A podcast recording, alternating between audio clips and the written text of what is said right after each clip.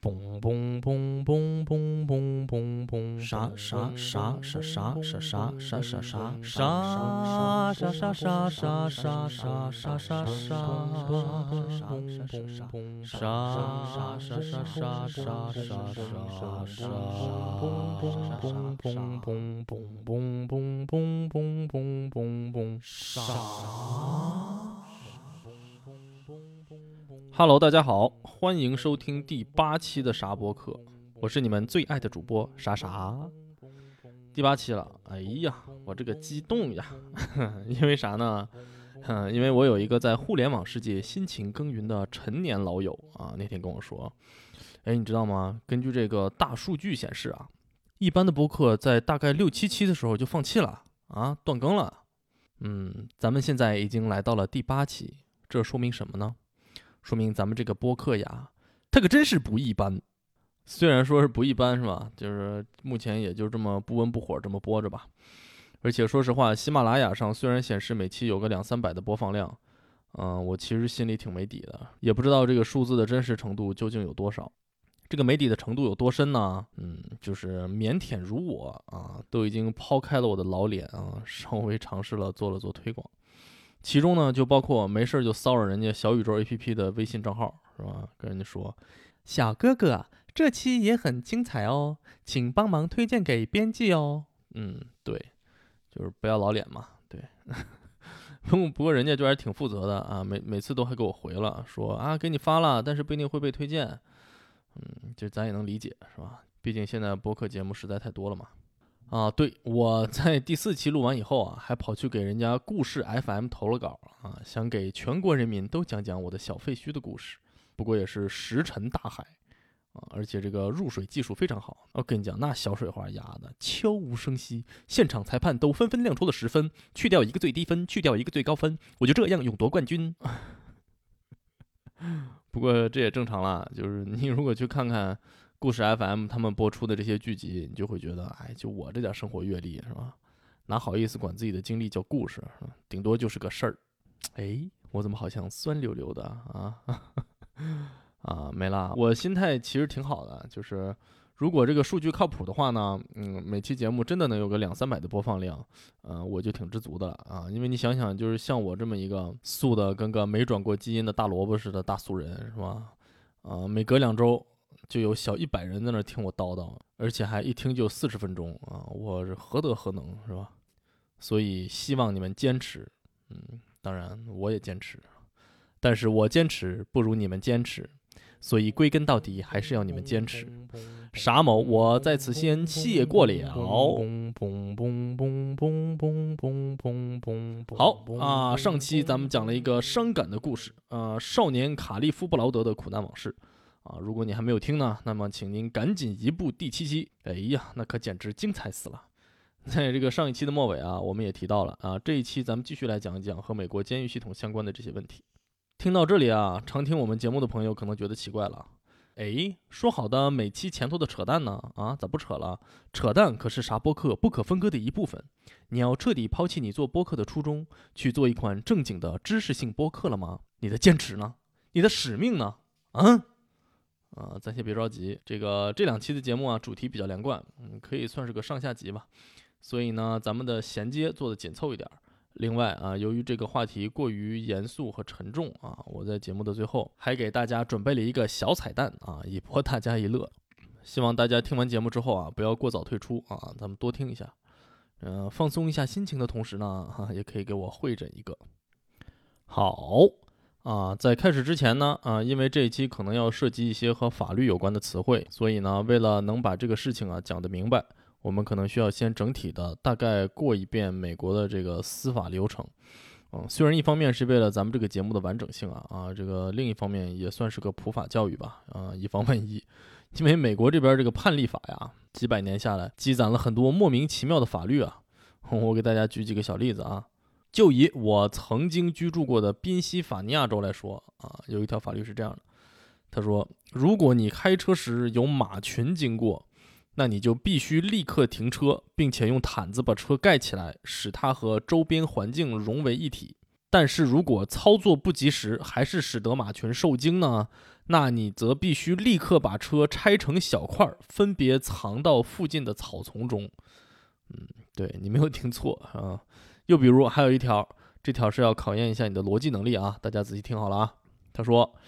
这个城镇里的所有的消防栓必须在着火前一个小时被检查。你感受一下，是不是有点这个时空穿梭的感觉？还有就是干脆就是无厘头的，就是比如说滨州有一个小镇上有一条法律说啊，如果当地历史悠久的巴斯多姆剧院有演出正在上演，那么你就不能在这个剧院门口一边吃花生一边倒着走路。这可不是我编的啊，就我编的可没这么离谱。我还好奇的专门在谷歌地图上去查了这个巴斯多姆剧院啊，结果有点失望。就是一个小小的石头房子，嗯，看起来一副年久失修的样子。门口还立了个牌子，说最近上演德州电锯音乐会，啊，还赫然写着小心喷溅。哇，喷什么？喷血吗？是不是听起来特别刺激？然后呢，我就手贱赶紧去查了一下这个电锯音乐会的视频。嗯，怎么说呢？看完之后呢，我上亚马逊买了十箱眼药水，好好洗一洗我这双狗眼。为什么说了半天这个奇怪的法律呢？重点来了啊！滨州还有一条法律，就是禁止在浴缸里唱歌。嗯，没错，从这个意义上讲啊，我本人就是一个违法者，而且是一个惯犯。在滨州居住的这一年里啊，大概也就违法两百来次吧。嗯，简直可以用猖狂来形容。在这里，我还要感谢一下我当时的室友，竟然一次都没有报警。其实我真正想说的是呢，就是我们每个人其实都不知道什么时候会摊上点啥事儿，所以了解一点司法程序也有好处吧。咱们先迅速的过一下啊，就是说，如果你要是没听明白也没有关系啊，之后还会慢慢的拆解啊。而且咱们事先声明一下，就是我也不是学法律的，所有的这些东西啊，都是我在系统的查阅了一些资料之后啊，我的个人的理解啊，所以不一定都对啊。欢迎专业人士指正啊。另外，咱也不用搞太细致，说实话，就是因为咱们这个主题啊，也并不都是在这些细枝末节上。其实是想要从整体的角度看看整个这个系统它到底有些什么问题。好啊，那么呃，如果一个人在美国因为某种原因被指控乃至被逮捕了呢？啊，首先他有权请一个律师啊，来保障自己的合法权益受到保护，对吧？如果没有钱请，法庭就会给你指派一个，但是一般指派的就比较差了。然后呢，就像我们上期节目里面提到的，检察官就会在简单的审讯之后和嫌疑人进行变诉交易，也就是讨价还价。啊，用较轻的这个判决呀来换取你的认罪，这里往往就要引用一个专用名词啊，叫做 mandatory minimums，也就是强制最低判决。什么意思呢？就是说啊，这个判决的标准啊是不以法官的意志为转移的啊。比如说某某罪啊要判多少年多少年啊，即使法官觉得判得太重或者判得太轻啊，他都没有办法去干涉。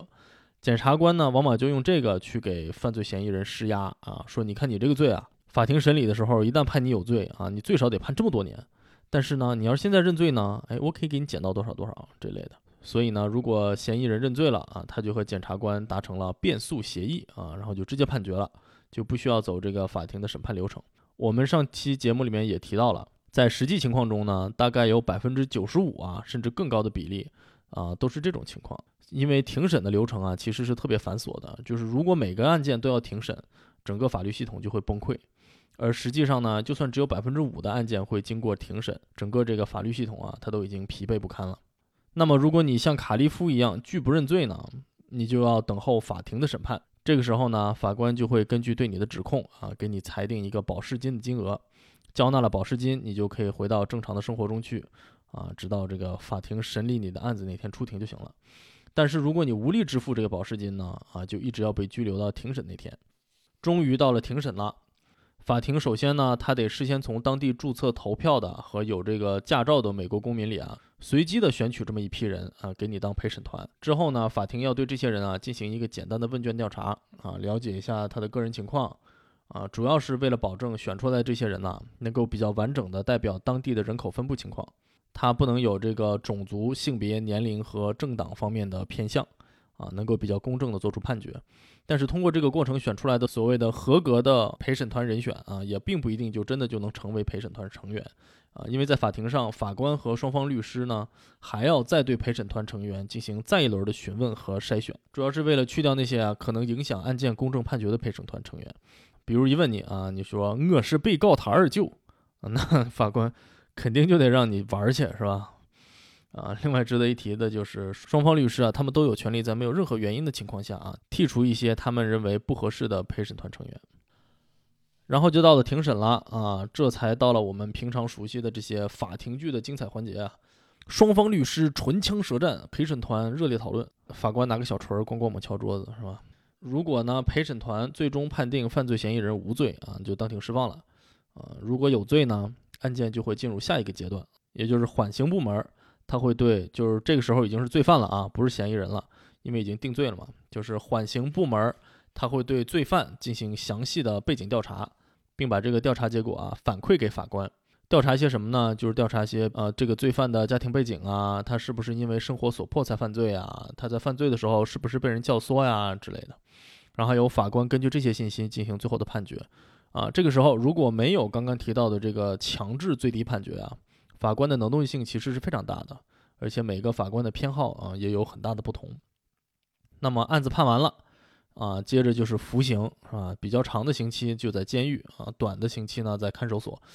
直到你的刑期服满，才能得到释放，回归社会。啊，如果你罪行比较轻呢，可能会被判缓刑，或者在押期间表现的比较好呢，你就可以申请假释。这两种其实都是会被释放，但其实呢，还是要在监狱之外继续服刑。在整个这个缓刑啊或者假释的过程中，你必须保证自己没有不良记录啊，要定期检查你有没有吸毒，有没有喝酒，不能离开所在城市，并且要定期向缓刑审核官汇报你的个人情况啊，一直到你的刑期结束。这两个其实很像了，他们的目的呢，就是让罪犯能够更容易的回归社会吧。好，醒一醒啊，大家醒一醒啊，是不是感觉我搁这儿上普法教育课程来了啊？我为啥要费劲巴力的给大家捋一遍这个司法流程呢？就是因为在咱们刚才提到的这个几乎每一个环节啊，都设有各种各样的陷阱。就是为什么人设计的陷阱呢？其实就是为了穷人和有色人种，呃，而这两个群体往往他们是有着很大部分重叠的啊。我经过了一番了解啊，有了一个感受，就是 你要是在美国呀，真是有啥别有罪，没啥别没钱呐。因为这两件事儿啊，几乎可以说是互为因果啊，他们相互放大，就像滚雪球一样，可以毫不留情地将一个人的未来和希望迅速碾碎。咱们先从钱的这方面讲一讲啊啊，之前咱们说了，说美国有很多奇奇怪怪的法律。但其实啊，平常我们真正遇到的这种情况其实还是比较少的，啊，因为这些法律都是历史的遗留物啊，它更像是一个古董摆件儿吧，并不会有太大的法律效力，啊，我们日常生活中更常见的呢，其实是违规行为，啊，这就包括开车超速啊、停车违规啊这种，还有在美国，比如说啊，包括你不能在公共场合饮酒，当然还有不能大小便，不是不能大小便啊，是不能在公共场合大小便，啊，等等啊，我记得当时我的美国同学跑到上海去玩儿。啊！结果这帮人每个人都拿瓶酒坐在街边在那喝，因为这对于他们来讲，哇，这辈子没干过，简直刺激死了。哈，那么如果你有了以上这种违规行为呢，啊，一般就会被罚款。比如你停车违规，可能罚你个五六十美金吧。啊，如果你交不起这个罚款呢，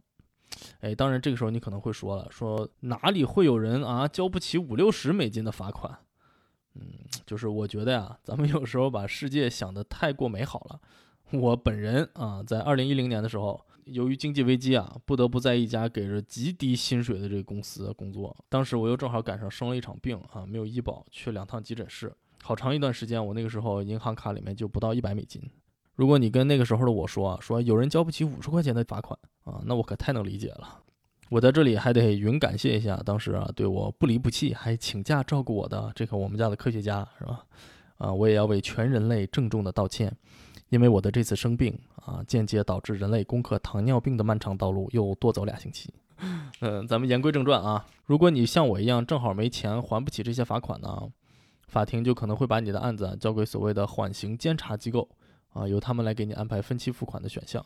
但是由于分期付款是有很多利息的，而且这些私人机构啊，他们又会收取很多的手续费啊，所以你就会发现，嗯，到最后你花的钱可能是应该交的罚款的好几倍。为啥要这样呢？因为罚款是很大的一笔政府收入啊，在某些州啊，根据调查显示，罚款可以占到政府收入的百分之三十左右的份额，在高的地区啊，甚至可以达到百分之六十。所以，当你政府收入以罚款为主的时候呢，你就可以想象这个警察都是一些什么嘴脸，是吧？在有些小城市，警察就公然开始了进行罚单竞赛，呃，甚至你开的罚单的多少就直接跟你奖金挂钩啊，就简直成了 KPI 了。市政大厅总是排着大长队，都是在等待交纳交通罚单的人。但是这对于穷苦大众来说，无疑是一场灾难啊！因为你如果交不起罚款呢，就意味着你还要还更多的钱，而且在漫长的未来都要承受着这个还钱的压力。如果你长期不还这些债务呢，你可能就会面临被逮捕。而且啊，在有些州，如果你交不起交通罚款，法庭就立刻吊销你的驾照。这个对于本来收入很低的这个人群啊，是一个巨大的打击。因为在美国啊，如果你不是在这种公共交通系统很发达的城市里啊，你几乎每天必须要开车去上班。不能开车，可能就意味着你的工作就丢了。啊，而失去了工作，你就更没法还债了，成了一个死循环了。而且呢，如果你冒险拿着被吊销的驾照去开车上班，一旦被抓，那就会面临更多的罚款，呃，甚至还要被逮捕。不管什么原因吧，就是一旦被逮捕呢，那就和上期节目里面提到的卡利夫的处境比较相似了。啊，首先你要面临交不起保释金的困境。这儿啊，我给咱补充一个上期节目里面没提到的东西，就是保释金代理人啊，啥意思呢？就是说，如果你交不起保释金啊，又实在不想蹲看守所呢，在美国的大多数的州啊，你都可以去找一个保释金代理人，他们会替你交纳保释金啊，并收取一定的手续费。通常呢，这个手续费就是保释金金额的百分之十五到百分之二十五左右吧。但是啊，你要知道，就是如果你有钱，直接交得出保释金呢，在出庭之后啊，保释金是会原数返还给你的。但是如果你通过代理人交纳保释金，他们收取的这一部分手续费是不会还给你的。也就是说啊，又是一个和交纳罚款一样神奇的逻辑，就是如果你没有钱，就反而要花更多的钱。这里要插播一个小趣闻，就是保释金代理人啊，看起来是白赚钱是吧？但他其实也是有风险的啊。如果你找了保释金代理人，但是逃跑了，并没有出庭，那么代理人替你交的这部分保释金啊，就会被法院没收，嗯，他就会亏损。这个时候怎么办呢？这个时候，保释金代理人就会去雇赏金猎人追回嫌疑人，并押送出庭。对你没有听错，赏金猎人 （Bounty Hunter） 就是美国西部片里面经常出现的那种啊，比如近几年比较有名的电影《被解救的江哥》啊，就是以赏金猎人为主线的。这些人往往被塑造成这种杀人不眨眼的狠角色。谁能想到，就说现在这个职业竟然还存在？而且你如果大概了解一下，你就会更惊讶，这种职业竟然会合法。美国很多州给这种赏金猎人的权限是非常高的，但是这个行业的准入门槛却很低，好像你就高中毕业就行，是吧？也没有什么专业的要求，所以整个行业都特别的简单粗暴，基本上就是一帮大老粗扛着长枪大炮，一脚把别人家门踹开，把要抓的人按在地上一顿暴踩，啊，而且有的时候还会找错家，打错人。由于这个事儿啊太过超现实，有好多的赏金猎人组织啊都有自己的线上真人秀，啊，搞什么赏金狩猎大比拼，特别二，让你觉得何死在人间呐。被逮捕之后啊，另一个没有钱的困境就是请不起好律师为你辩护。这个时候，法院会给你指派一个免费的律师，听着挺好是吧？好像每个人都有为自己辩护的权利，呃，但实际情况是什么呢？就是法院给你指派的这些律师啊，啊，就是所谓的公共辩护人啊，或者是公共律师，他们手里的案子啊，早就已经堆积如山了。有数据统计，呃，根据地区不同，在美国大概有百分之六十到九十的案件需要法庭指派公共律师，呃，而每一个公共律师一年处理的案件呢，有将近一千个，而正常情况下，一个律师大概一年最多也就能处理一百五十个案件左右吧。很多时候啊，一个公共律师他在每个案件上所花的时间就只有几分钟。上一期节目我们也提到了，在卡利夫案中，卡利夫之所以被长期无理由的羁押，很大一部分原因是因为法庭给他派的这个律师他不作为，或者更准确的说呢，他根本没有时间来作为。而且由于公共辩护人太过繁忙啊，为了节省时间啊，无论你是否真的有罪，他们都会往往推荐这个嫌疑人在变速交易中认罪，因为这个呢，就是他们在极其有限时间里面能给犯罪嫌疑人们争取到的最有利的结果了。这也就间接造成了百分之九十五以上的案件啊，都是由嫌疑人认罪而告终。听到这个时候啊，我我希望大家不要觉得这些律师都是失职律师。其实这些公共律师啊，啊，往往都是由一群有理想、有追求啊，为了公共利益无私奉献的人组成的。因为他们拿着远远低于他们应得的薪水，一周工作六十几个小时，放弃自己的正常生活，就是为了多为穷苦的大众服务，保证每个人都能有为自己辩护的权利。哎，只是美国的司法系统和财政预算啊，完全都没有办法负担这些案件而已。交不起保释金啊，又请不起律师啊，雪球就越滚越大。任何一个小小的罪名都有可能将一个人拖入监狱啊。那么大家可能会觉得，在监狱里难道不是免费吃喝吗？生活是不是反而有保障了呢？嗯，也不尽然呐。啊，美国的州立监狱啊，为了控制成本，往往要和一些外包公司合作，比如说啊，专为监狱提供食品的供应商啊，以及医疗保险的这种。这些供应商会压低成本到什么程度呢？就经常有报道披露说，这个监狱的食品供应不足，甚至不够及时，导致东西都吃光了，大家只好饿肚子。更有甚者啊，在有的食物里面还发现了蛆。医疗保险呢，就更是奇差无比了哈。有一个特别离谱的案例，就是在亚利桑那州，有一个女囚犯把州立监狱告上法庭啊，因为她在监狱里做剖腹产手术，术后恢复的时候呢，医生啊每天在她伤口上撒糖，对，就是厨房吃的那个糖来给她消毒。她竟然能够活着出狱，也是个奇迹啊！为什么撒糖呢？是因为啊，在一九零零年左右，哈在抗生素被发明出来以前啊，撒糖啊是这个西方世界用来消毒的一种方式。你现在看来，它非但不能消毒，还会滋生细菌感染。嗯，典型的老西医啊。另外啊，在监狱里也不是用不到钱的。嗯，就是虽然你的吃喝是免费的，但是有很多其他的消费，比如和你自己案子相关的支出啊。比如你想另外找个律师或者调查员呐，啊，又比如说你看医生的这个 copay 啊，类似类似于挂号费吧，以及个人卫生用品啊，什么洗发水、肥皂，甚至有的州连妇女用的卫生巾都需要犯人自掏腰包来购买。那么作为犯人，你拿什么来购买这些物品呢？第一个呢，当然就是家里人给你在监狱的账号汇钱了。但是大家注意，这又是一个陷阱，因为往监狱汇钱啊，它只能通过极少数的几个和监狱合作的机构。而这些机构呢，他们都要收取高额的手续费，多高呢？就是百分之四十五到百分之五十不等，是不是很夸张？压在家属身上的重担呢，还不只是这点手续费啊。除此之外，如果你想要和你在监狱里的家人打个电话呢，或者现在有了新的科技可以视频聊天了啊，这个费用也是非常的昂贵啊。在有些监狱，一个视频电话的起步价就要五六个美金。而对于大部分的囚犯来讲啊，和家人的联系啊，几乎可以说是唯一维系他生命意义的最后一点希望了。这个时候你可能会觉得，如果视频电话太贵了，那就直接去探监嘛，面对面的交流不是更好吗？但是啊，现在的美国监狱啊，它正在逐渐的取消面对面的探监，也就是说，即使你到了监狱，也会被领到一个房间和你的亲人打视频电话。那我我个人认为，这简直就是没有人性啊。监狱方面给出的理由是啊，这样呢就可以有效阻止外来物品被走私进监狱，但这就根本扯淡嘛！因为犯人在探监的前后都要被搜身，你要真正想藏点东西是很困难的。而且这个监狱走私的最大途径就是通过狱警，因为很多日用品呢在囚犯的这个黑市上卖的非常昂贵，这狱警很有利可图，根本和犯人的家属探访就是没什么关系。那么这件事儿的真正背后的原因是什么呢？其实还是钱。为监狱提供电话和视频服务是一个年收入超过十二亿美元的巨大的产业，而提供这些服务的公司啊，他们就会向监狱施压，让他们最大限度的使用他们自己的服务，从而赚取更多的利益。就有的公司会和监狱的合同里面就注明，要求监狱方彻底禁绝面对面的会见，还有的呢就会用这种回扣的方式啊，让监狱推行相似的政策。啊，监狱方面往往会说，哎，这些所谓的回扣，我我们都把它花在了提高监狱设施水平上，是吧？但是你一调查，你就发现了，有的监狱里面百分之七十五的这种回扣啊，都是以奖金的形式被分发了。那么啊，对于在监狱之外并没有家属和亲人，或是已经被自己亲属抛弃了的这种犯人来讲呢，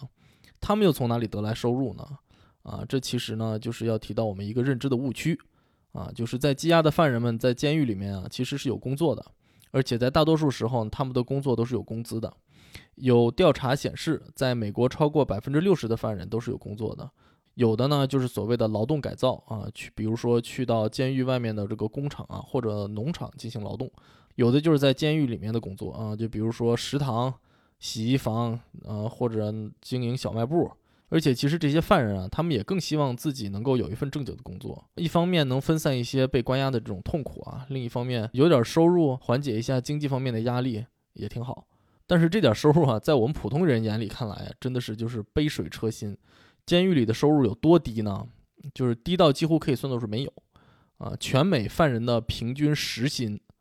只有六十三美分，对，就是一个星期啊，你要是按四十个小时算嘛，也就能挣个二十五美金。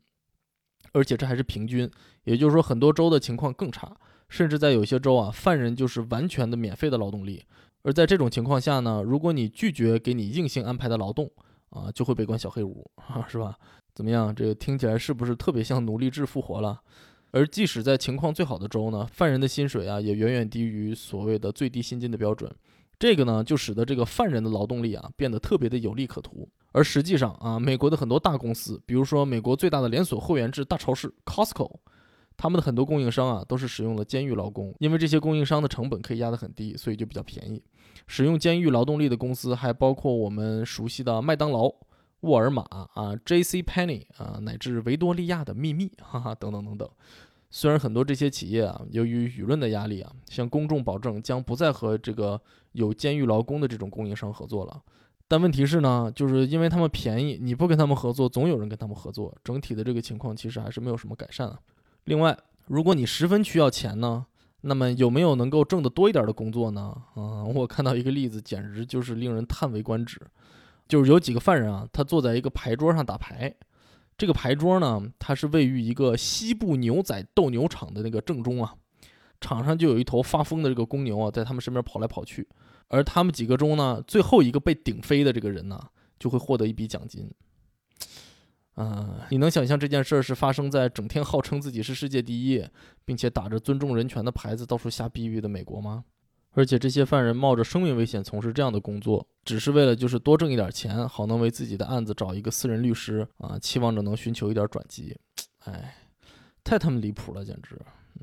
哎，激动了，激动了，冷静冷静。所以呢，监狱生活啊，会一点点把你和你的家人仅有的那点钱啊，全都给榨干。那么好不容易等到出狱了，你会发现情况可能更糟。我先给大家说一个数据啊。美国犯人出狱后重回监狱的比例，我给大家两秒钟，大家猜一下啊，一、二，百分之五十，嗯，猜对了吗？就说啊，有一半人出狱后没多久啊，就因为各种各样的原因被捕入狱了。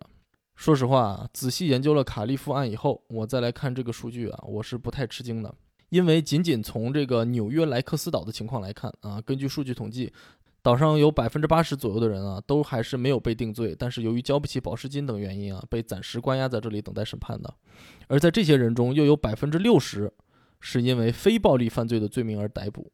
而且啊，这个莱克斯岛只是一个看守所，它并不是长期关押犯人的监狱。岛上人员的流动其实是非常快速的。有数据表明啊，正在被关押的这个总人数的百分之八十的人，都将在未来的一年或几年内就回归社会。说了半天是啥意思呢？也就是说，从某种意义上来讲，莱克斯岛它其实就像是一个暴力犯罪训练营，它把这个大量非暴力犯罪的罪犯，甚至是无辜的市民啊，强行羁押在这里，在极端的环境中和极短的时间内，把他们集中训练成精神状态不稳定，并且有严重暴力倾向的人，然后啊，再把他们放回到社会中去。而这其中啊，有很多人都还是未成年人。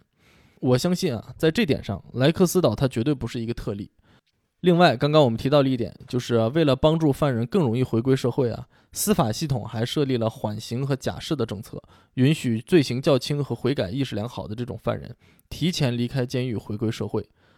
但是呢，具体执行起来又是如何呢？哈，由于这个犯人在缓刑期间啊，要定期的向缓刑审查官汇报情况，并且接受体检，这就要花去很多时间。尤其是啊，缓刑审查官，政府工作人员。下午四点下班，四点一到，人就噗的一声原地消失，根本就没有跟你商量的余地。这就要求你必须要牺牲大量的工作的时间，很多时候呢，就最终导致了你丢掉了好不容易才找到的工作。而且在某些州啊，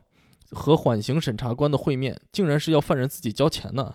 就而且还不便宜呢。我看到说，就是和滨州的缓刑审查官的一次会面就要交六十美金，这比我现在每个月的网费还贵呢。如果你没有工作，交不起这笔钱，你就无法保住你的缓刑身份，立刻就要重回监狱。很多犯人为了保持自己的缓刑身份呢，有时就要被逼无奈啊，重操旧业，继续从事这种违法的活动。哎，这看起来难道不像是一个巨大的陷阱吗？除此之外，还有许多其他法律法规方面的障碍啊，就比如说啊，在很多低收入人群居住的公共住宅中，是规定不允许曾经入狱的犯人居住的。这一方面就使得出狱人员更难寻找住所，另一方面啊。如果你在入狱之前就住在这样的社区啊，比如说你的父母啊或者家人就住在这样的小区，这就直接导致你出狱以后就无家可归了。甚至连你的家人都面临被合法驱逐的危险。我前两个星期正好在《纽约客》杂志上看到了一篇文章，啊，讲的是一个专门帮助出狱人员成功回归社会的这种非营利性机构的故事。啊，这个机构的主要职责之一啊，就是给曾经入狱的人员啊提供低价甚至是免费的住房。啊，除此之外呢，他们还会每周组织全员大会。啊，其实说白了就有点像是那种洗脑大会，但是是往好的方向洗啊，教导他们对工作要有耐心，甚至要教他们如何和其他人正常的相处。因为很多关押了很久的犯人啊，他们一生之中啊都可能没有过一份正经的工作，根本就不知道工作是怎么回事儿。这个机构还会组织各种就职培训啊，除了教给他们一些基本的这种专业技能以外啊，还要教他们呢如何和这个工作的面试官斗智斗勇啊，比如如何在不撒谎的基本原则下呢，隐瞒或者弱化自己曾经入狱的经历。因为在纽约州啊，法律规定，公司在签合同之前是不能对面试人员进行背景调查的。唉，但是即使如此啊，他们很多时候还是感到无力啊，因为整个社会啊都对曾经入狱的人充满了敌意。一个人曾经犯了错啊，也为他犯的错付出了代价。然而，当他完整的承受了法律的制裁之后呢，却还是无法摆脱自己罪犯的身份。即使啊，他已经完全的改过自新，决定重新做人，整个世界还是揪住他曾经犯过的错误不放，不断的把他一次次的推入他曾经努力想要爬出的深渊。如果这个社会他不相信人改过自新的力量，他不给改过自新的人一个机会。那么，可不可以说我们整个的法律系统，它都失去了它的根基，站在了一纸空文之上呢？哎，我搁这儿慷慨激昂的把美国司法监狱系统一通乱批，是吧？但是这些啊，还都只是沧海一粟啊。比如说，这里面还有许多和立法相关的问题，但是由于我实在是能力有限啊，不太能够理解的全面，所以也就略过了。另外啊，我在这里还是要向大家推荐约翰·奥利弗 （John Oliver） 的《上周今夜秀》。他在四五年的时间里啊，断断续续的有十几期的节目，都是在详细的分析啊美国司法系统和监狱的状况，每期都很精彩。我的这期节目里啊，有好多事实和数据也都是从他那里看来的，而且人家比我讲的详细的多了，有趣的多了。将来我也会把这些节目的链接放在我的网站里。我们的节目进行到现在啊，已经半个多小时了。我还没有谈到本期节目我其实最想谈的部分，我甚至又想要再分出一期来仔细讲讲了。哎，还是算了吧，就是咱们还是把这期节目做的稍微长一点，尽量简单的聊聊吧。一个呢，是因为这么同一个主题啊，真的要连做三期节目，不光大家会觉得有点疲惫啊，说实话，我自己都有点吃不消了。因为这两期节目啊，也就是一个多月以来啊，我每天看的都是这些东西，满脑子都是各种各样的案例。啊，连睡觉的时候都在思考，哎，怎么才能把这么大的信息量顺畅和清晰地传达给大家呢？其实是有些痛苦的。下一期节目啊，我已经决定要聊些简简单单的话题，聊些个人经历吧。啊，不用查阅和总结这么多的信息啊，让我的脑子也可以休息休息。另一方面呢，一会儿咱们要聊的这个话题啊，它其实只是看问题的一个角度。嗯，虽然我觉得这个角度还比较深刻，比较站得住脚吧。但是呢，由于我们谈论的是一个整个社会都关注了几十年都没有一个明确的啊，不要说是方案了啊，连一个明确的方向都还没有找到的这么复杂的一个话题，任何去分析、去解读它的尝试都不可能是绝对没有争议的。嗯，我能做的呢，只是尽可能的把各种各样的信息放在大家面前啊，让大家 了解这件事儿的复杂性，并且希望能够引起一些思考吧。这样你在看待问题的时候啊，才不会简单的得到一个廉价的这种价值判断吧。大家做好准备了吗？啊，咱们再聊个十分二十分的啊，你就当我搁这搞听四十送二十的大酬宾的吧。我们今天聊了这么多啊，那么最大的问题是出在哪儿呢？其实就是美国的 mass incarceration，所谓的大规模羁押。如今的美国啊，无论是在总数上还是在人口比例上，都是世界上羁押犯人最多的国家，没有之一。美国现在啊，在羁押的人数有两百三十多万人。占世界监狱人口总数的四分之一。美国现在一共有三亿多的人口，也就是说，每一百五十个美国人中就有一个人正在监狱或者在看守所中。如果啊，我们把这些数据再扩大开来，在美国，除去现在正在监狱服刑的两百三十万人，一共有啊四千九百万人曾经有过入狱的经历，七千七百万人有过犯罪记录。而曾经入狱或者进过看守所的所有人的成年直系亲属，全部加起来，一共有一亿一千三百万人，占美国总人口的三分之一。听起来是不是挺夸张呢？但是这件事的发生啊，还只是近几十年的事情。美国监狱人口暴增啊，是从上世纪七十年代开始的。我再给大家列一组数据啊，全美监狱人口自从七零年到现在，几乎翻了七倍。尤其是从八零年到二零零零年啊，几乎每十年翻一倍，一直到零八年啊，才逐渐的有所好转。这里面的原因呢，错综复杂，但是可以确定的是，这件事儿的最初的起因，就是从七十年代这个尼克松时期，美国就开始的所谓的 “tough on crime”。我觉得这可以翻译成“严打”的这种政策。在七十年代，直到克林顿执政的九十年代啊，共和党和民主党两党都不约而同地推行这种严打的政策，并且利用普通民众对犯罪的这种恐惧来为自己赢得选票。严打中最值得一提的一个政策，就是由尼克松最先提出的所谓“向毒品宣战”。这个政策到了里根执政的八十年代被极其严格的贯彻，而这个政策也是如今争议最大的一个政策。而这些争议都集中在他在种族，尤其是对非裔和拉丁裔美国人的不公正待遇上。哎，这里又有一个数据，黑人人口仅占美国总人口的百分之十三点四，但是黑人却占了美国监狱人口的百分之四十，每三个黑人青年就有一个在他这一生中啊可能要面临入狱的命运，而对于白人这个比例是十七比一。到底是什么原因造成了这个巨大的差距呢？这些年啊，我经常在各种各样的地方，因为各种各样的事件，看到很多种族歧视的言论呢。而这些人啊，往往就会振振有词地搬出这个黑人犯罪率高的这种论调啊，这就是我刚才说的。如果你知道的太少啊，只看到现象而不去追究它背后隐藏的原因，你就很容易做出这种廉价甚至是完全错误的价值判断。关于我们今天谈论的这个话题啊，在 Netflix 上有一个纪录片，我推荐大家去看看，叫做《Thirteenth》，就是第十三。这部片子啊，在当年还获得了奥斯卡最佳纪录片奖的提名。片名呢，引用的是美国的第十三宪法修正案啊，也就是南北战争之后的废奴法案，是从废奴之后开始讲起啊，来探讨黑人在美国备受歧视的这种种族困境。而这部片子的很多内容啊，则是引用了一本叫做《The New Jim Crow》的书，在片中更是多次采访了这本书的作者米歇尔·亚历山大。而这本书名字中提到的 Jim Crow，吉姆·克罗法案，就是当年歧视黑人的这种种族隔离政策。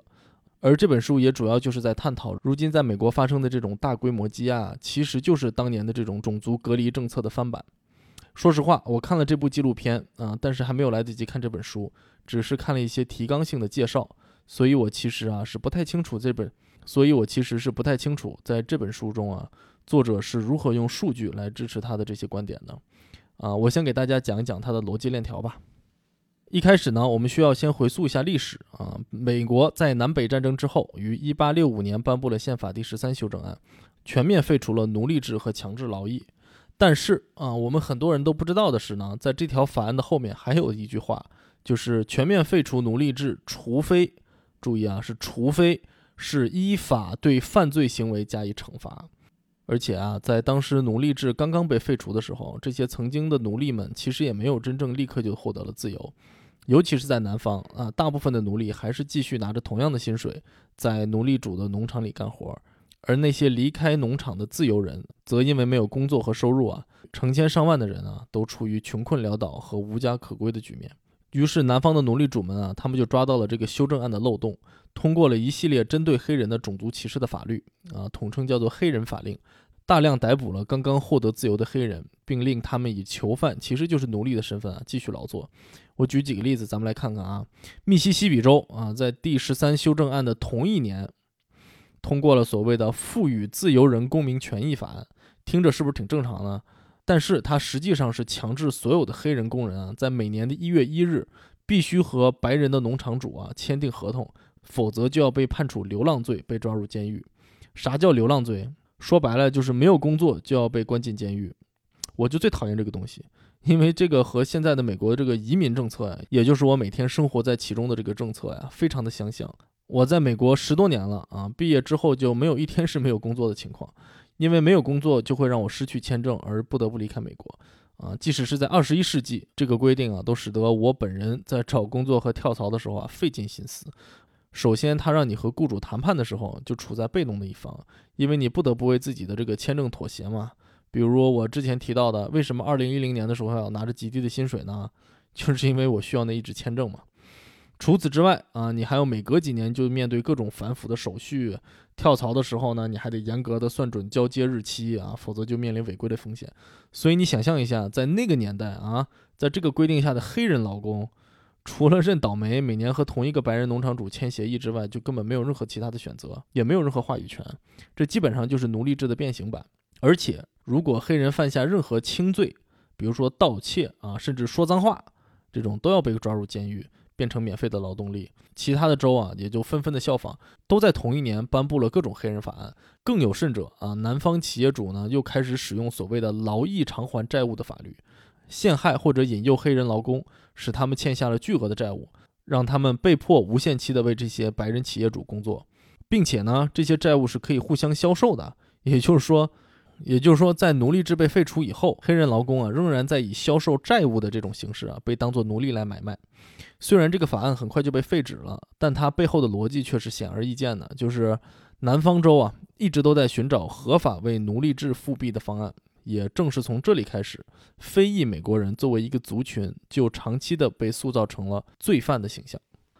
这里有一个小知识啊，就是在当年啊，民主党和共和党的这个政策主张啊，和现在正好是相反的。嗯，提倡废奴平权的是共和党，而民主党啊，则是由南方奴隶主为代表的支持奴隶制的这种政党。而如今的这种两党的形态呢，是在二战之后才慢慢逐渐形成的。所以在内战结束后，民主党就开始在南方州啊驱逐共和党的成员，袭击恐吓黑人，并阻挠他们投票参选。同一时期呢，以三 K 党为首的大量白人极端种族主义者就开始活跃起来。他们在美国各地开展针对黑人的暴力活动，动用各种私刑暴力啊，威胁并残杀黑人和黑人的领导者。私刑啊，就是一群人啊对未经法庭审理判决的人进行的体罚或者是死刑。在这儿呢，就是指白人极端民族主义分子对有色人种，尤其是黑人的单方面的屠杀。有数据统计。在一八七七到一九五零年间啊，光是记录在案的就有超过四千例的死亡案件。我看了几个案例，起因往往都是一些捕风捉影的案件，比如说有一个五岁的小女孩，非说一个黑人青年强奸她。直接就导致了几百人的大暴乱，并且将那个黑人男子啊残忍的虐待致死。而过了很多年以后，这个小女孩才向社会披露，说当年根本就没有这么回事，是她自己在说谎。好几个都是这样的例子啊！为了一些根本站不住脚的指控，将完全无辜的男女残忍的杀害。而这些杀人者呀，他们很少受到法律的制裁，这也就使得他们的行为啊更加猖狂。而在这些群体性的事件里，也是因为黑人在长期以来都被塑造成了罪犯和坏人的形象。才使得人们在犯下这些罪行时啊，有一种绝对的道德自信。在很多关于这个私刑的照片里啊，我们都能看到，在被残忍虐杀的黑人的尸体面前，站着的往往是穿着光鲜亮丽的白人的男女老少，每个人都是一种欢欣雀跃的表情，好像在参加舞会。这些私刑大多数都发生在南部的蓄奴州，这也就直接导致了大量的黑人劳工向北逃亡。到了1870年代啊，所谓的。吉姆克劳法案就开始形成了。吉姆克劳法案也叫做种族隔离法案，强制公共设施必须按照种族的不同而分开使用。这就包括了所有的这种教育、医疗、交通、娱乐等等等等这种设施啊，都必须被隔离，从而导致了黑人族群长期以来都处于这种经济和教育上的弱势地位。除了这个以外呢，南部各州还通过立法呀，抬高了竞选和投票的门槛儿。这就是整个黑人族群都失去了竞选和投票权，从而完全丧失了在政治上的筹码，彻底的无法翻身了。这个破法案到什么时候才被废除呢？一直到了上世纪的六十年代，啊，在包括马丁·路德·金在内的这种民权运动领袖的带领下，黑人平权运动高涨。在一九六四年，民主党的总统林登·约翰逊啊签署了具有历史意义的这个一九六四年民权法案，禁止了公共场所的歧视现象。而在一九六五年，又签署了投票权法案，确保了每个种族都有平等的投票权。然而好景不长，啊，由于美国陷入了越战的泥潭，大规模的反战运动就开始爆发了。再加上种族冲突和黑人的政治运动，美国啊，在六十年代暴乱频发，犯罪率高涨，这就直接导致了七十年代开始的严打。这其中就包括所谓的向毒品宣战。终于啊，我们这就要说到主题了。在尼克松任期时啊，将毒品列为美国人民的头号公敌，提出了向毒品宣战的政策。这个在表面上是打击毒品交易啊，但是它内在的逻辑却是十分微妙的。就是有一段尼克松的一个行政官员的录音啊，他就很好的揭露了这一点。他的大意是说，当时政府面临的最大敌人是反战的白人左派人士和黑人政治运动，但是你不可能立法禁止人们反战游行和平权运动，因为这个违反宪法嘛。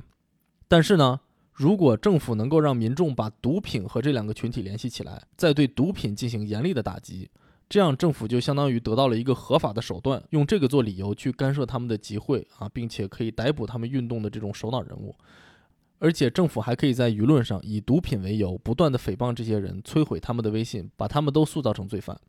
而在此同时呢，政府是完全知道毒品在社会上引起的负面作用啊，并不是像他们宣传的那么严重。他们其实啊，就是在向公众撒谎。也就是说，他们的目的啊，就是为了打击自由言论和民权运动，而毒品只是一个幌子。事实也是如此，在七十年代，大量的民权人士和黑人被捕入狱，监狱人口从三十五万涨到了五十一万。来到了八零年代啊，在里根执政时期啊，毒品战争被简单化和普遍化了。什么意思呢？就是说啊，如果一个社会想要真正解决毒品问题，是需要从多个角度入手，这其中就包括了教育、医疗、福利等等多个方面的共同努力，才能达成这样的目标，而不是在当时就是一味的加大量刑，将所有和毒品有关的人全部送入监狱。而这恰恰就是里根政府的所作所为，哈。与此同时，在八十年代啊，出现了一种新型的毒品，叫做 crack cocaine，霹雳可卡因。这种可卡因啊，其实在成分上和粉末可卡因毫无区别，只是它经过了加工处理，加入了杂质，使得它的纯度下降，所以可以以相对便宜的价格流通。也因此呢，它就主要是在穷人，尤其是有色人种人群中流通。里根政府就非常有技巧地针对这种霹雳可卡因啊，进行了大量的舆论宣传，向全社会民众宣传它的危害，并且立法确定了非常严苛的强制最低量刑，并将霹雳可卡因和粉末可卡因的量刑标准定为了一百比一。对，就是一百比一，就是完全一样的成分。如果白人被发现家里藏有粉末可卡因，可能只是行政处罚或者是罚款警告；而如果有色人种家里发现了同样剂量的这种霹雳可卡因，这个家庭可能就会面临长达几十年的监禁，所以这个法案基本上就是在精准打击非裔和拉丁裔的美国人。事实也是啊，就是因为这个政策啊，再加上里根政府为富人减税的政策，注意啊，这个同样是针对穷人打击的政策啊，争取了大量的南方州的选票，而这也直接就造成了第二轮的大规模挤压。八十年代这十年啊，美国监狱人口增长了一倍多。而在这漫长的十年里，非洲裔和拉丁裔族群由于被针对啊，更是一次次的在媒体中啊有预谋的被塑造成了罪犯的形象。为什么说是有预谋呢？因为当时有一个丑闻，就是里根总统啊在媒体上发表了一段讲话，说警察竟然在白宫附近截获了霹雳可卡因，以此来证明这个霹雳可卡因对社会的危害。但是之后啊却被新闻媒体爆料出来，说那个毒贩啊其实是被警察从别的地方专门带到白宫附近来逮捕的。而这个行为呢，就是为了这个新闻啊，让它更有舆论的传播性。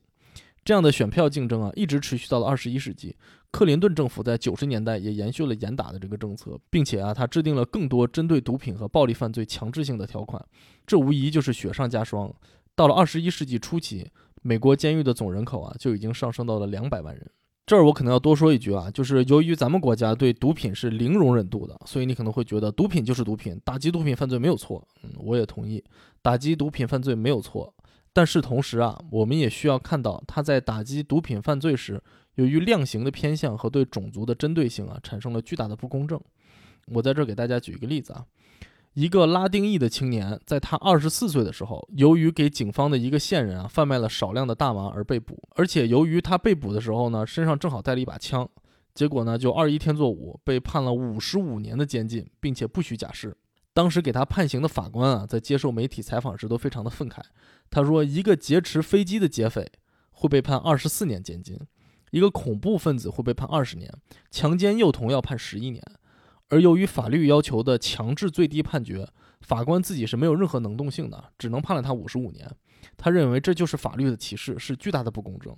更令人愤慨的是，大麻已经在多个州被合法化了，其中就包括这个青年所在的州。但是由于法律的规定，这并不能为他减刑，他仍然要为一个现在已经完全合法的行为服刑到他七十九岁才能出狱。你不觉得这确实有点过分吗？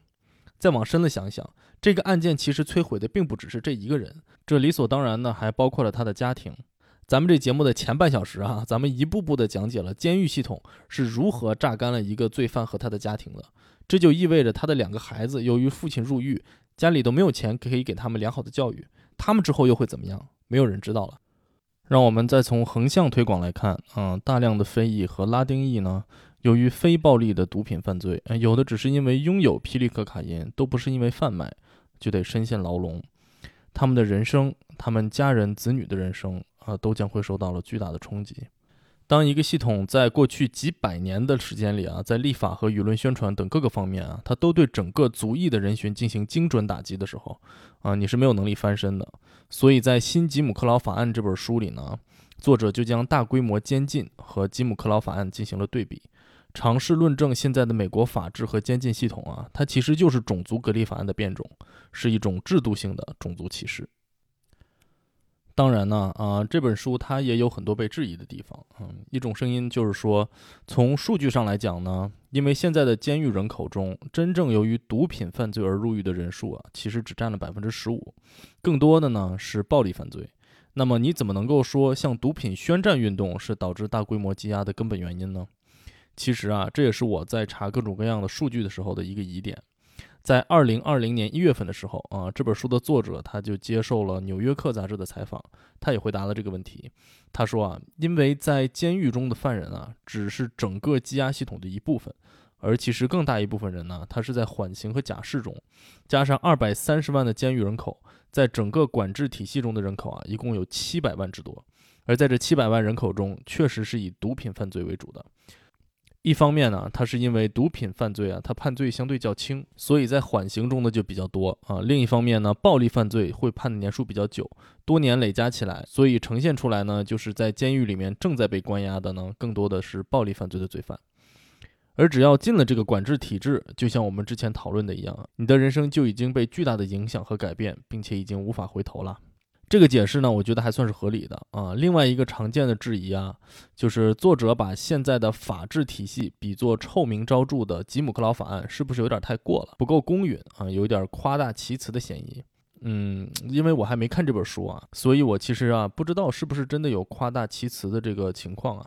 但其实我觉得呢，在这种问题上啊，夸大其词啊也没什么问题，因为当一个族群啊被像这样打压的时候。有一个哪怕是夸大其词的强大的发生啊，要远远的好过一个不温不火的准确的发生，因为你在做一件几乎是不可能做到的事情的时候呢，呃，有的时候可能是需要一些不择手段的。就像当时马丁路德金在领导民权运动的时候啊，他当时的行为也并不都是正大光明、没有争议的。但是这件事儿啊，它正是一件啊，如果你没有这样的觉悟，就根本不可能做到的伟大事业。自从二十一世纪以来啊，美国政府就开始逐渐意识到了大规模羁押并不是最好的解决方案啊。一方面呢，监狱越来越大，政府的支出越来越多，越来越不堪重负啊。另一方面，大规模羁押带来的这种社会不稳定的因素啊，也是越来越多。各个州啊都在寻求解决问题的方案，其中呢，当然就包括了我上一期提到的纽约州政府正在进行关闭莱克斯岛的这个计划。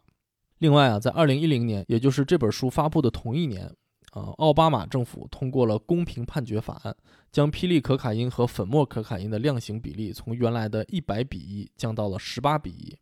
并取消了一些强制最低判决的规定。克林顿在前几年的一次发言中啊，也承认了自己在当政时期啊，严厉打击犯罪的做法是错误的，造成了很多出乎意料的不良后果。在道歉的同时呢，他也呼吁了体制改革。这些在表面上啊，似乎是有了一些改变，但是在美国。对种族制度性的歧视啊，还远远不止如此。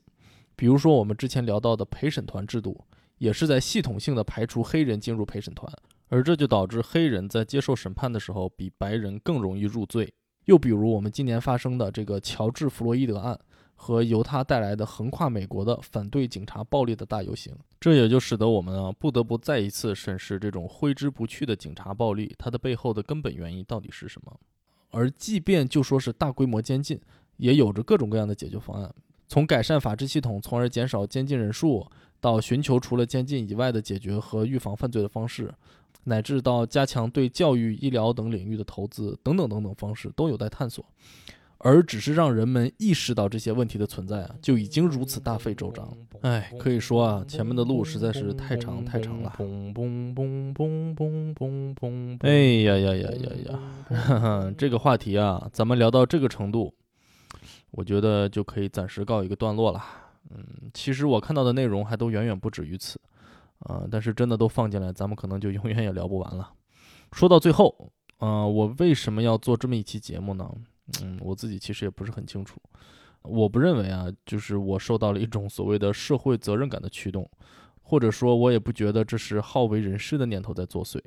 我只是觉得，很多人啊，对于自己知道并且确定的事情，就会往往不加思索地进行一些批判，他们就更愿意表达自己的感受，甚至愿意去采取一些行动。但是对于一些有争议的话题呢，我们反而能够引起一些思考啊，并且通过思考来建立一些自己的新的价值观。但是啊，这个世界往往就是充满了冲突和不确定的。确定，或者说你以为自己确定，其实是一件非常可怕的事情。嗯，这就让我想起了那些和黑人的尸体合影的白人青年们的快乐的脸庞。我不知道今天的节目里，嗯，有没有一些内容让大家听了以后觉得，哎，好像不太对，似乎有一些争议。如果有呢，呃，我就很高兴了，因为有争议永远都是好事儿。因为它让我们不那么确定，不确定就还总有些思考的余地吧。这期节目很长啊，为了感谢大家的收听啊，尤其是为了感谢花了这么长的时间一直听完了这一整期节目的你们，嗯，我特意准备了一个彩蛋，